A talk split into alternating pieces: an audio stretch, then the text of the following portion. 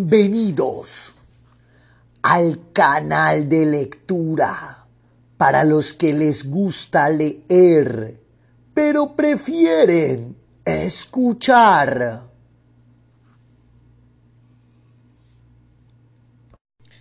En Lucho Noticias te traemos la lectura. La opinión la pones tú.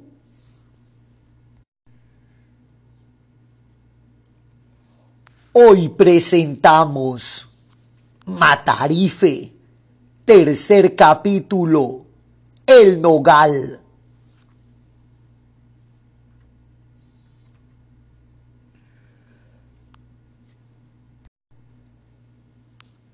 Prepara tus audífonos, ajusta el volumen, porque ya se viene Matarife. Tercer capítulo, El Nogal. Comencemos. Matarife, tercer capítulo, El Nogal.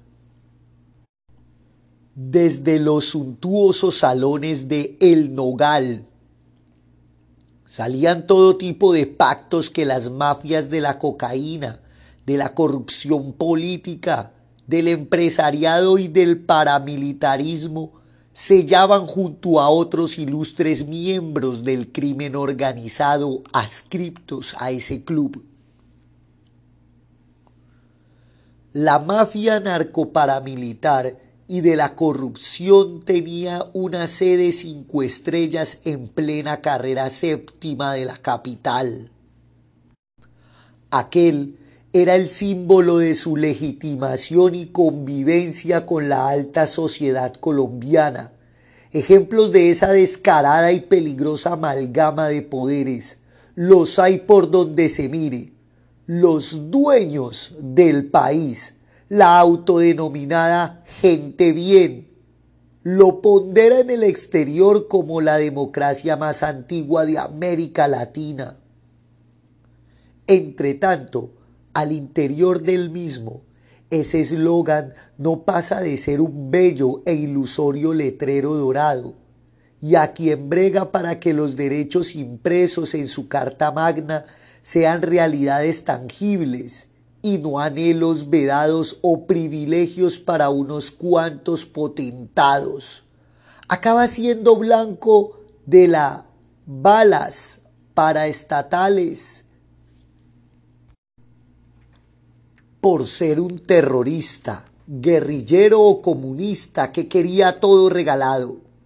Y por el contrario, los autores intelectuales de las más grandes ignominias cernidas sobre las inmensas masas poblacionales pasean tomados de la mano junto al monstruo colosal de su impunidad y brindan con el fino whisky en los clubes mientras cierran nuevos negociados para provecho exclusivo de su reducida cofradía.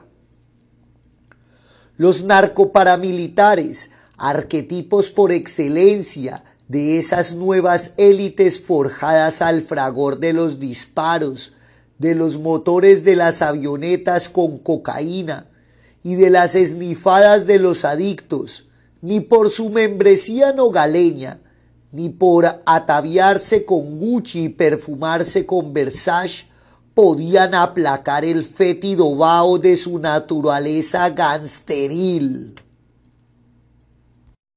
Pues, siendo ya de la highlight criolla, seguían narcotraficando y matando sin agüero para franquearle el paso a sus ambiciones y enriqueciéndose a costa de la pobreza pública, ordenando y reordenando el destino de millones según los lineamientos que les dictaba su insaciable ambición. Como diría la gran Aida Bella, refiriéndose a esas élites corruptas y a los hijos del matarife, son los dueños de los mares, de los páramos, de los ríos, de los centros comerciales, de las zonas y no les basta. Son dueños de las mejores tierras que arrebataron a millones de campesinos. Son dueños de los canales de televisión y no les basta. Ahora quieren también las basuras. Ese discurso lo elevó de forma sublime desde el Palacio de Líbano. El día de la destitución del entonces alcalde Gustavo Petro por el procurador Ordóñez en asocio con los empresarios oscuros de la recolección de basuras. Pero ese discurso no se suspende exclusivamente sobre ese día y ese hecho. Se extrapola a todos los actos de corrupción que día a día acaecen en esta esquina suramericana, la más rica y desigual a la vez del continente, una de las más violentas y atrasadas del mundo, todo gracias a ese grupo minúsculo pero extremadamente poderoso que se hospedaba en esa sede hermosa en sus instalaciones, pero podrida en las fibras de la mayoría de socios y fundadores, el nogal. De extrema importancia el pedazo de memoria histórica que nos recordó Matarife, porque la historia no se puede repetir.